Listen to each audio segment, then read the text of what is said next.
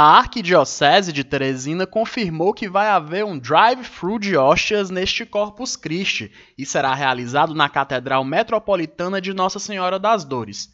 Embora o feriado tenha sido antecipado pela Prefeitura Municipal de Teresina, a tradicional festa católica permanece no dia do calendário, como medida de evitar aglomerações e manter os ritos católicos. Para saber mais sobre esse novo modelo de encontro com o corpo e o sangue de Jesus Cristo, a gente conversa com o padre Klebert, que vai celebrar com o arcebispo Dom Jacinto as missas do dia 11 de junho. Vamos ouvir o que o pároco tem a dizer?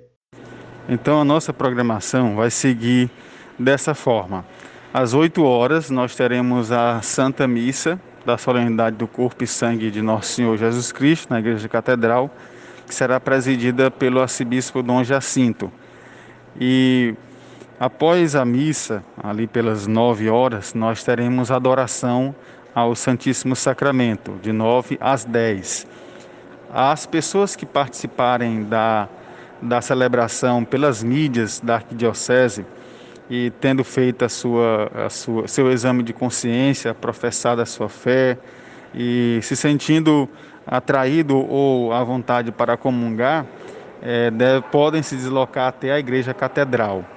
Os ministros estarão à disposição para a distribuição da comunhão, tanto nos carros, os que vierem de carro e não quiserem descer, os ministros estão dispostos de tal forma que podem entregar a comunhão, como também os que quiserem descer até onde os ministros estarão, podem descer para fazer a sua comunhão.